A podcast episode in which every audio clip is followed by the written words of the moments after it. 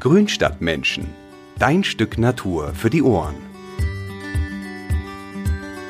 Hallo, liebe Grünstadtmenschen. Die vergangenen Wochen sind für die Natur eine echte Herausforderung gewesen.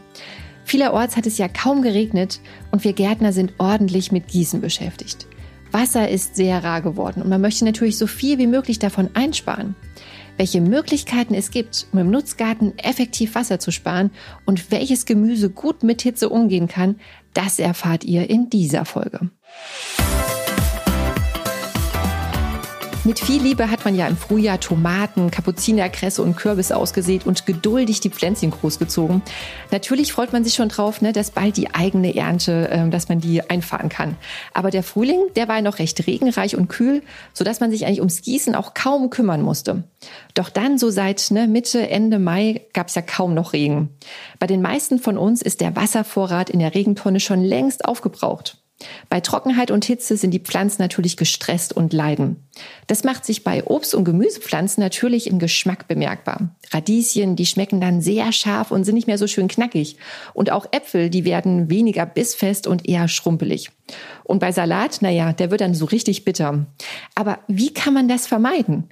Dazu unterhalte ich mich heute mit Beate Läufenbolsen. Sie ist Redakteurin beim Mein Schöner Garten und sie gärtnert in ihrem Hausgarten, vor allem ne, im, im Topfgarten und kennt sich so mit, äh, mit Gemüse und Obst ganz gut aus. Und ich bin gespannt, welche Erfahrungen sie schon zu Trockenheit im Nutzgarten gesammelt hat und welche Tipps sie uns geben kann. Hallo Beate und willkommen. Hallo Karina in diesen heißen Zeiten. Absolut. Auch heute Morgen ist es schon wieder ganz schön warm. Ne? Definitiv. Ähm, Beate, ja, welches Gemüse wächst denn so momentan bei dir in deinen Beeten und Töpfen im Garten? Ja, also ich habe dieses Jahr oder wir haben dieses Jahr wieder Tomaten, zwei oder drei verschiedene und die Snackgurke. Da sind wir seit einigen Jahren absolut überzeugt von und äh, ja, du hast recht, das Frühjahr war kalt und nass. Das hatte wirklich zur Folge, dass wir es sehr spät überhaupt äh, in die Pflanzung gestartet sind. Aber jetzt mit diesem südländischen Wetter, jetzt geht's ab. Definitiv. Ja, und neben dem guten Boden, Sonne und Wärme ist ja Wasser natürlich ein wichtiges Elixier, dass die Pflanzen ja im Nutzgarten ne, auch äh, wachsen und gedeihen. Ähm, aber nachdem es ja ne, jetzt im Frühling eigentlich so aussah, als würden wir mal ein normales Gartenjahr bekommen mit recht viel Regen, ist es ja jetzt nun seit Wochen wieder extrem trocken. Und wie gehst du denn mit der Trockenheit und der Hitze im Nutzgarten um? Also was, was tust du, um möglichst wenig Wasser auch zu verbrauchen? Also ich würde jetzt ganz kurz erstmal noch auf meine Töpfe eingehen. Ähm, mit dem Gemüse, da ist es so, dass wir eine torffreie Erde haben. Und da muss man jetzt der Ehrlichkeit halber sagen, da muss schon die Gießkanne ran. Ja. Weil die hält nicht so gut das Wasser wie die Erden, die auf Torf basieren. Das heißt, von daher schon zweimal täglich ist die Gießkanne im Einsatz. Ähm, das Wasser läuft da ja auch einfach durch und äh, wird nicht so gut gehalten. Aber äh, gerade bei den Tomaten ist ja jetzt viel auszugeizen. Das heißt, das äh, Material, was wir, also die Blätter und Triebe, die wir ausgeizen, legen wir sofort auf die äh, auf die Topfoberfläche und äh, mulchen damit ein bisschen. Das heißt, damit wird auch diese Verdunstung, die ja einfach jetzt sehr hoch ist, ähm, wird dadurch eingeleitet. Ähm, außerdem haben wir jetzt so ein bisschen geschaut, dass die Töpfe hinter einer kleinen Hecke stehen, hinter einer Mini-Hecke. Das heißt, die werden nicht so heiß beschienen die Sonnenkraft geht dann mehr aufs Grün und das ist auch nochmal so eine Möglichkeit, da die Verdunstung so ein bisschen zu reduzieren. Und ich kratzel immer mal ein bisschen die Oberfläche auf, damit das so ein bisschen auch lockerer wird. Und genau dieses Aufkratzen, ähm, jetzt mal so einfach gesagt, ist auch im Nutzgarten ganz wichtig. Der Boden war gut gefüllt, die Erde fühlte sich krümelig an und mit dem Einsetzen der warmen Wochen ähm, war das mitnichten zu Ende. Das heißt, wir müssen dabei bleiben, immer wieder aufzulockern. Oder man sagt auch so ein bisschen so, äh, gut gehackt ist halb gegossen, mhm. aber die Hacke könnte eigentlich auch draußen bleiben. Also, weil damit zerstört man auch zu viel des Bodens. Am besten ist, wenn man so einen Kreil oder so einen Sauzahn nimmt und immer die Oberfläche so ein bisschen auflockert. Dadurch werden diese Kapillarströme ähm, äh, sozusagen unterbrochen und in Kombination mit Mulchen kann man schon sehr viel erreichen. Mhm. Ja, weil das, äh, genau mit diesem Sprichwort, ne, irgendwie einmal hacken erspart irgendwie ne, zweimal gießen oder wie man das so irgendwie so sagt. Aber ne, man denkt immer auch so als Gärtner, wenn man irgendwie die Erde lockert, hat man das Gefühl, dass dann irgendwie noch mehr Wasser verdunsten würde. Ne? Ich glaube, deswegen machen das ähm, viele vielleicht nicht unbedingt. Ne? Das, ähm ja, aber es ist ganz, ganz wichtig und man äh, wirkt ja auch dieser, dieser Verschlemmung. Also gerade, sagen mhm. wir mal, ein Sandboden, der verschlemmt natürlich nicht. Aber wenn jetzt jemand einen schweren Boden hat und schwer heißt immer, der Lehmanteil ist sehr hoch, dann reicht ein heftiger Regen und wir wissen, dass diese Starkregen, die nehmen einfach zu. Das beobachten wir ja. Das heißt, das führt natürlich dann auch zur Verkrustung und Verschlemmung von diesen Böden. Und dem wirken wir dadurch entgegen. Und äh, wie gesagt, das Mulchen, das ist einfach das A und O.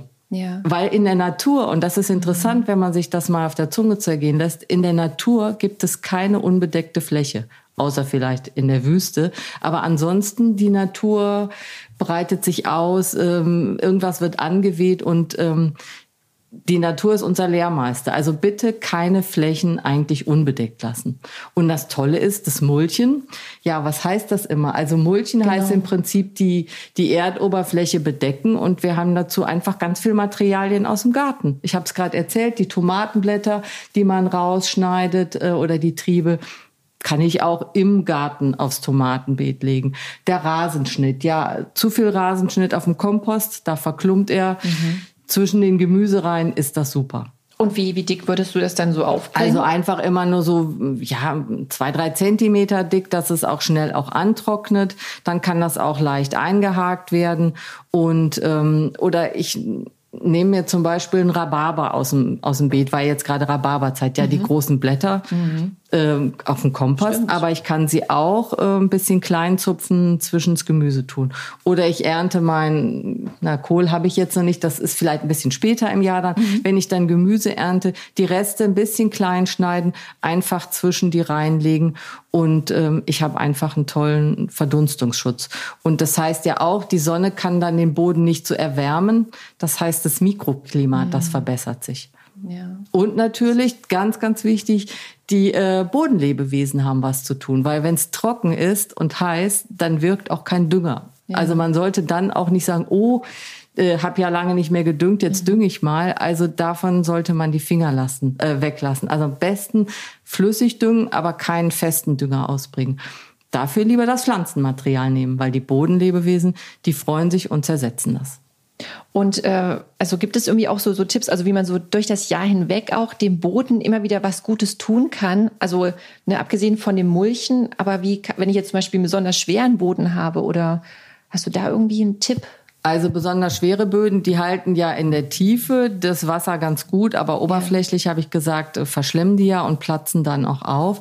Also schwere Böden, die muss man natürlich ein bisschen durch Sand verbessern, aber äh, wo ich eben gesagt habe, Mulch ist das A und O und so ist natürlich Kompost oder überhaupt Humus das A und O. Mhm. Also schon mehrmals im Jahr, am besten immer zum Frühling, äh, vor der Bereitstellung des Beetes, äh, vor den Pflanzen, ähm, Gartenkompost einbringen. So, man kann so als Richtwert sagen, so drei bis fünf Liter pro Quadratmeter. Da liegt man ganz gut. Ähm, natürlich nicht kurz vor der Aussaat, Okay. Und ähm, auch nicht so wirklich reingraben, sondern oberflächlich etwas leicht einhaken. Und äh, so bringe ich auch ganz viel Humus in den Boden. Und dieser Humus, der hat einfach auch die Fähigkeit, sehr gut das Wasser zu halten.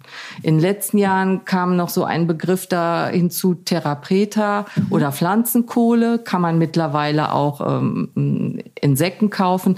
Das ist auch quasi ähm, ein organisches Material, was sehr porös ist und damit eben sehr gut ähm, das Wasser hält und damit auch für gerade trockene Böden ähm, nochmal einen Vorteil bringt.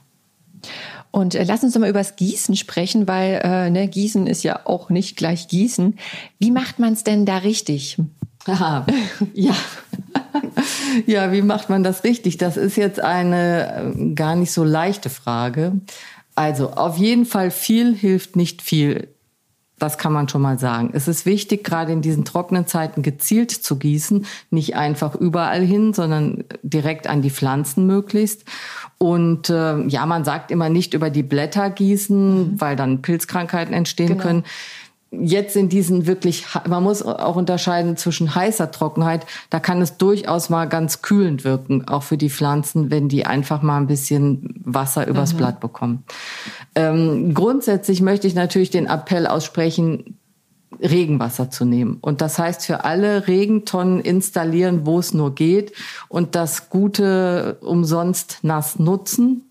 Ähm, das spart natürlich Kosten und ähm, es macht natürlich auch keinen Sinn, mittags um 12 Uhr in der größten Hitze zu gießen. Also die Frühaufsteher haben gute Karten, mhm. weil je mhm. früher am Tag, desto besser. Durchdringend gießen, ja, auch da kann man vielleicht sagen, eine Gießkanne pro Quadratmeter, ähm, vielleicht abends noch mal prüfen. Und ähm, wenn man die Jungpflanzen, eigene Jungpflanzenanzucht betreibt, kann man die vielleicht schon versuchen, durch die Anzucht so ein bisschen genügsamer zu halten dann äh, schlucken die auch nicht so viel. Ähm, das ist zum einen das Gießen. Wie gesagt, wenn der Boden bedeckt ist, brauchen die Pflanzen nicht so viel. Ähm, der Zeitpunkt ist einfach nochmal wichtig. Und dann gibt's natürlich jetzt auch nämlich die Gießkanne. Da habe ich natürlich immer eine große Menge. Oder mhm. ich helfe mir vielleicht auch mal durch so eingegrabene Flaschen. Oder mittlerweile gibt's auch so ein System, das heißt Ollas. Das mhm. sind so Tontöpfe, die man dann mit eingräbt, wo dann das Wasser auch gezielt durch dieses Diffundieren ähm, dann einfach an die Pflanzen kommt, durch Diffundieren durch die Wände. Ja. Und das ist auch eine gute Möglichkeit, so ein bisschen so eine Vorratungsbewässerung dann anzulegen. Sicherlich fragst du jetzt, ich nehme das mal vorweg auch, wie ja. sieht's denn aus mit Bewässerungssystemen? Ja, man kann Ganz natürlich genau. äh, Schläuche noch und nöcher durch seinen Garten legen. Das ist bestimmt auch eine gute Möglichkeit. Ist natürlich auch ein System, was man beobachten muss. Die Schläuche können abreißen, verstopfen. Ähm, das ist ein bisschen was für, mhm. für Tüftler, sag ich mal. Mhm. Aber ganz toll finde ich diese Systeme für, für den Balkon oder die Terrasse. Da äh, kann man so einen kleinen, ähm, die gibt es dann fertige Systeme auch von namhaften Herstellern. Ähm, das ist dann eine gute Möglichkeit, wenn man zum Beispiel mal weg ist, seine Gemüsepflänzchen zu bewässern. Ja, weil ich habe nämlich auch mal in so einer Tabelle mal geschaut, äh, wie viel denn manche Pflanzen oder ne, man, manche Gemüsearten so verbrauchen, auch um so ein besseres Gefühl oder eine Vorstellung davon zu bekommen. Und ich habe irgendwie gelesen, dass man hier für ein Kilo Tomaten, dass man ungefähr 110 Liter Wasser braucht, bei einem Kilo Karotten ungefähr 130 Liter und bei einem Kilo Erdbeeren so ungefähr 280 Liter Wasser das, das ist ja mal nur so am Rande. Der Tipp mit dem Regenwasser sammeln, das ist ja schon irgendwie gut, aber auch wenn man da irgendwann auch an seine Grenzen kommt, ne, aber ich glaube, es ist einfach so dieses, äh, auch wie du sagst, diese Kombination mit dem Mulchen, einfach, dass man auch viel weniger Wasser ne, vergeudet, äh, dass das der Boden und die Pflanzen äh, auch besser dann irgendwie aufnehmen können, ist schon irgendwie sehr wichtig. Genau, und vor allen Dingen halt, wenn es wirklich ähm, äh, noch trockene, also wir haben ja Trockenheit und wir haben Hitze und mhm. Trockenheit. Ähm, das heißt, bei Hitze, da ist auch manchmal der Fall, ich gieße die Pflanzen und sie sind trotzdem schlapp und welk, weil die Temperatur in der Luft einfach so hoch ist. Da, da würde ich dann auch sagen, vielleicht muss man da noch mal weiterhelfen und tatsächlich mal noch ein Vlies spannen oder äh, um da einfach dann diese Sonneneinstrahlung auch zu reduzieren. Mhm. Und kann man das eigentlich so im Gemüsebeet auch irgendwie durch Beschattung durch Nachbarpflanzen? Auf jeden irgendwie? Fall. Also natürlich den Gemüsegarten selber auf einer offenen Fläche so wie es in der Landwirtschaft ist, das ist ja. natürlich schlecht. Ja. Da habe ich die Sonneneinstrahlung ist sehr hoch und ich habe natürlich die Winde mhm. oder Wind, der natürlich zusätzlich äh, zur Austrocknung führt. Also den Gemüsegarten gerne auch einsäumen. Man kann vielleicht Beerensträucher nehmen oder Blütensträucher oder Rosen, Wildsträucher. Mhm. Dann habe ich natürlich gleich noch mal ähm, auch was zu ernten im Herbst. Und ähm, im Gemüsegarten selber sind sozusagen ähm, so Reihen mit klein und groß, sage ich jetzt mal ganz ja. gut. Also zum Beispiel, wenn ich jetzt Kohl habe, der ja etwas größer wird, äh, in die Zwischenräume nochmal Salate setzen. So, Salat ist ja so ein Kandidat, also am besten im Juni abernten und dann vielleicht wieder auf Herbstsalate setzen. Aber ich glaube, in den Sommer, in die wir gehen, wird der klassische Kopfsalat oder mhm. wird ausgedient haben. Da mhm. müssen wir, müssen wir uns ehrlich machen, weil der einfach Hitze nicht verträgt. Man kann es vielleicht noch mal ein bisschen so versuchen, ähm, durch diese Schattierung der, der Pflanzen. Äh, da hilft man sich gegenseitig. Und das Mikroklima. Also Mikroklima ist wirklich ähm, eigentlich so das A und O ähm, für diese Kühlung im System sorgen. Mhm. Und es gibt doch auch so dieses Trio, diese, diese drei Schwestern, oder da gibt es doch auch irgendwie so ein System, oder? Ach so, ja, das sind, ähm, das ist sozusagen Mais, Bohnen und Kürbis. Und das ist so, dass ähm, äh, die Bohnen sich am Mais festhalten können und der Kürbis dann den Boden schattiert. Ich glaube, das ist ein System, wie das auch weiß nicht, Azteken. Auf jeden Fall kommt das irgendwie aus Südamerika. Ja, ja. Und ähm, das ist natürlich eine echte Win-Win-Situation. Und ähm, wir haben natürlich mit Mais auch eine Pflanze, die Trockenheit sehr gut äh, auch äh, aushält. Und auch der Kürbis, er hat zwar große Blattflächen mhm. oder auch Zucchini, verdunsten viel, aber sie können dennoch ähm, sehr gut auch ähm, in trockenen Böden sozusagen ähm, verweilen, weil sie dennoch auch recht tief wurzeln. Und ähm, bei Bohnen ist es so, die können eigentlich auch Trockenheit ab außerhalb der Blütezeit. Also es ist ganz wichtig, mhm. ähm, den, den Boden so um die Blütezeit, dass sie da genug Wasser haben, mhm. aber dann können sie äh, Trockenheit besser vertragen. Das ist überhaupt, ähm, muss man da hier und da manchmal so ein bisschen das Ganze ähm, so differenziert betrachten. Es ist zum Beispiel so, im Frühjahr ist Aussaat total gut, dann ist der Boden auch meistens relativ feucht. Dann haben Jungpflanzen immer so ein bisschen Startschwierigkeiten. Nachher, wenn es in diese trockene Phase geht, so und wir haben mittlerweile ja im Juni eigentlich schon Hochsommersituationen, dann ist es tatsächlich schwierig für Samen, weil die brauchen ein gleichmäßig feuchtes Saatbeet. Das heißt, da muss ich also ständig gießen. Und dann haben zum Beispiel Jungpflanzen einen Vorteil weil die schon einen Wachstumsvorschub ja. haben, die haben auch schon äh, ein kleines Wurzelsystem, dann haben die bessere Anwachschancen. Und so muss man das auch immer ein bisschen betrachten. Also die Pflanze, die quasi immer Trockenheit aushält, das ist also wirklich alles relativ. Mhm. Nehmen wir auch das Beispiel der Artischocke. Jeder würde denken, na ja, die kommt aus dem Süden, die kommt ja ja klar, äh, die verträgt Hitze und Trockenheit. Äh, ja, sie verträgt äh, Hitze aber die Artischocke muss man dennoch viel gießen oder mhm. gleichmäßig gießen. Vielleicht kann man da eher auf die verwandte Cardi gehen. Das, die ist etwas robuster, und so muss man das immer ein bisschen von allen Seiten betrachten. Es gibt natürlich grundsätzlich Arten, habe ich ja schon gesagt, Salat oder auch Radieschen, die haben es natürlich schwer mit Trockenheit. Das mhm. sind ja nicht umsonst auch die Frühstarter. Und ähm, wer auch ein bisschen experimentierfreudig ist, der kann zum Beispiel auch mal so auf asiatische Salate gehen. Mhm. Also Mitsuma oder Tatsoi heißt, äh, das, die haben dann so scharfe Senföle äh, und äh, sind aber auch recht knackig. In der asiatischen Küche werden die ja auch oft so in Wokgerichten ja. äh, verwendet, aber die kann man natürlich auch frisch essen. Und da ist es so, die kann man zum Beispiel erst im September säen säen. Und dann so ein bisschen hat man dann über den Herbst, vielleicht wenn man sie abdeckt oder im Gewächshaus zieht, hat man sogar den ganzen Wintersalat. Mhm. So. Und würde dann eben früh wieder im Jahr mit Pflück- und Blattsalaten starten äh, und die echte Sommersaison vielleicht dann, was Salat betrifft, auslassen. Ebenso Radieschen. Und für den Sommer würde ich dann wirklich sagen, also alles, was tief in den Boden geht, also Wurzelgemüse, ähm, die haben dann einfach einen Vorteil, weil mhm. die sich Wasser aus tieferen Schichten dann holen können. Ja. Und würdest du jetzt auch eher so alte Sorten noch empfehlen oder gibt's da auch irgendwas? Also unbedingt. Ich meine, alles, was äh, früher gab es ja auch schon warme Sommer mhm. und äh, auch nicht so ausgeklügelte Bewässerungssysteme. Also alte Sorten sind natürlich oft auf diese Böden und das Klima der Region äh, mhm. Äh, gezüchtet und äh, haben da gute Erfahrungswerte. Also auf jeden Fall auf alte oder regionale Sorten auch vor allen Dingen äh, achten und nicht so sehr auf Hochleistungs Sorten. Genau. Und wie gesagt, ja. nochmal kurz zu den Wurzelgemüsen. Also da ist zum Beispiel ja Pastinake, das ist ja im Prinzip schon eine alte mhm. Pflanze, ähm, war so ein bisschen aus der Mode gekommen, sag ich mal.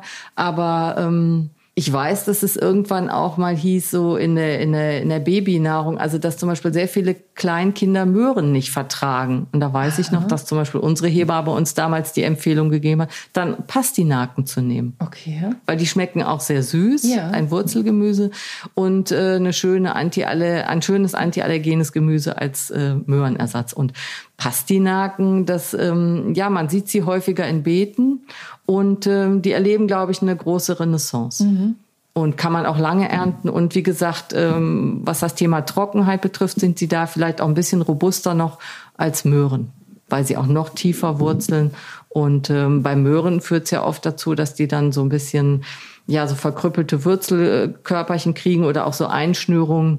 Ja. Und also Pastinaken sollten auf jeden Fall ähm, im Garten der Zukunft vorkommen. Ebenso natürlich auch ähm, ja im Prinzip so Klassiker wie Lauch, mhm. Zwiebeln, mhm. Knoblauch. Ja. Also die können alle natürlich ganz gut ähm, Trockenheit. Aber auch die rote Beete hält sich da recht tapfer. Ja, okay. Und ähm, ja, Radieschen, also eher nicht Rettich, nicht. dann vielleicht noch Rettich, ja, der stimmt. auch tief wurzelt ja und ähm, dann ja. ab Sommer bis zum Herbst dann Erntesaison hat. Also der ist dann eine schöne Alternative. Ja, wie gesagt, Bohnen, habe ich ja schon gesagt, äh, sind natürlich, vertragen sehr gut eigentlich Trockenheit nach der mhm. Blüte. Und ähm, was natürlich immer mehr im Kommen ist, das sind natürlich auch Hülsenfrüchte wie zum Beispiel ähm, Kichererbsen mhm. oder Linsen oder auch Sojabohnen, die wir eigentlich ein bisschen mehr so als Feldkulturen kennen, die jetzt aber durchaus auch langsam Einzug in den Garten halten, weil sie eben auch diese Vorteile mitbringen. Ähm, trockenheitsverträglich zu sein. Ja, und im Punkto Klimawandel, ne, da denkt man ja auch immer eher so an auch exotischere Pflanzen. Ne? Gibt es denn da auch neue Züchtungen oder so Pflanzen, die, also jetzt abgesehen ne, von den Kichererbsen oder so, die, die bei uns auch noch gedeihen? Also es gibt natürlich so ein paar Exoten, ähm, muss ich auch gestehen, habe ich mich auch immer mal für interessiert. Und dann denke ich immer, ja, da steht auch sehr viel Widersprüchliches drin. Also okay. gerade was das Gießen betrifft. Also, dass sie Wärme brauchen, das ist also unbenommen. Mhm. Also auch sowas wie äh, Pepino oder eine Kivano oder ich habe auch schon angesprochen die Artischocke mhm. oder Stachelgurke. Äh, Wärme, dass sie Wärme brauchen, das ja. Aber dennoch heißt es nicht, dass man sie nicht gießen muss. Hm, okay, das also, ist der Unterschied. Das, das ist dann der Unterschied. Äh, und das ist ja auch so, ich meine, wir überwintern jetzt, glaube ich, im vierten Jahr unseren Oleander auf der Terrasse, der ist einfach nur ein bisschen eingehüllt. Das wäre natürlich früher nicht möglich gewesen. Mhm. Also von daher ist natürlich schon auch klar, dass sowas wie eine Andenbeere ähm, hier dann leichter anzusiedeln ist oder auch vielleicht diese ähm, Passionsfrüchte, das sind ja die, mhm. die Früchte von der, ähm, von der Passiflora. Ja. Weiß ich jetzt gerade gar nicht. Ne? Ja, genau. Ja. Ich weiß jetzt gar nicht. Passionsblume, ja, genau. Passionsblume, Und genau. Ähm, das waren ja sonst auch eher Pflanzen, die man in Gewächshäusern oder in Wintergärten gezogen hat. Also die können durchaus natürlich jetzt auch in milden Gegenden, Weinbauklimaten bevorzugt, mhm. auch draußen wachsen. Aber mit dem Gießen ist es trotzdem nicht so, dass die dann kein, kein Wasser brauchen. Ja. Wie ist es denn mit äh, Topinambur? Also Topinambur gilt als recht robust. Ähm, ich würde allerdings aufpassen, den in einen kleinen Gemüsegarten zu setzen, weil man wird ihn dann nicht wirklich mehr los. Hm. Genau. Ja. Also was ich auch mal noch ähm, gefunden habe, aber ich bin da noch nicht so ganz tief eingestiegen. Ähm, ich kenne das äh, Produkt aber aus dem Bioladen, die sogenannte Erdmandel. Denkt man, ah ja, hört sich nussig an. Aber die Erdmandel, das ist wohl ein Süßgras. Und äh, man isst dann diese ver verdickten Knöllchen, die kann man essen. Also im Bioladen gibt zum Beispiel Erdmandelmehl, ähm, auch zum, zum Backen oder für ins Müsli zu, zu streuen. Ähm, ich kenne die Kultur selber jetzt aber nicht, aber ich finde, sowas sind vielleicht dann so Dinge, die spannend sind, äh, die mal auszuprobieren. Das wäre zum Beispiel auch ein, ein Vertreter, der nicht so viel ähm, Wasser braucht. Also mhm. es lohnt sich zu experimentieren und ähm, Ah, ich würde vielleicht noch mal einmal kurz zum Boden springen. Ja, äh, wir haben ja klar. von Mulchen noch gesprochen. Ganz wichtig ist in dem Zusammenhang natürlich auch die Gründüngung. Also Mulchen ist ja ah. das, was ich während mhm. der Saison mache. Genau. Aber alles, was ich dem Boden so rund ums Jahr natürlich Gutes tue, ist ähm, einfach wichtig fürs äh, Gelingen. Und da ist natürlich Gründüngung zu nennen, die man aussät. Äh, der Boden ist bedeckt, ähm, gerade sowas wie Facelia lockt mhm. Bienen an und danach ähm, arbeite ich dann das organische Material einfach ein. Der Boden wird gelockert und die Bakterien haben was zu futtern. Also auch diese äh, Maßnahme sollte man natürlich unbedingt beachten. Und ab wann würdest du dann so diese Gründüngung ausbringen? Das ist so unterschiedlich. Also da gibt's ja verschiedene Arten. Da gibt's Getreide, da gibt's Leguminosen, es gibt Mischungen. Mhm. Also im Prinzip kann man von Frühjahr bis zum Herbst, also ich glaube im Oktober kann man noch irgendwie Winterroggen und äh, Wickroggen oder sowas sehen. Also es, man, bis in Herbst kann man noch Gründüngung sehen. Eine Einschränkung, ähm, Kreuzblütler, sowas wie Gelbsenf, äh, sollte man jetzt nicht auf Flächen säen, wo sowieso man immer viel Kohl stehen hat, weil das kann ja dann zu ähm, Krankheiten führen, die sich in dieser Brassicacee-Gruppe mhm. äh, übertragen und mhm. da besser die Finger von lassen. Aber es gibt ja genug andere Mischungen und ähm, fördert den Boden und ist sicherlich auch ähm, gut, um Wasser zu sparen. Ja.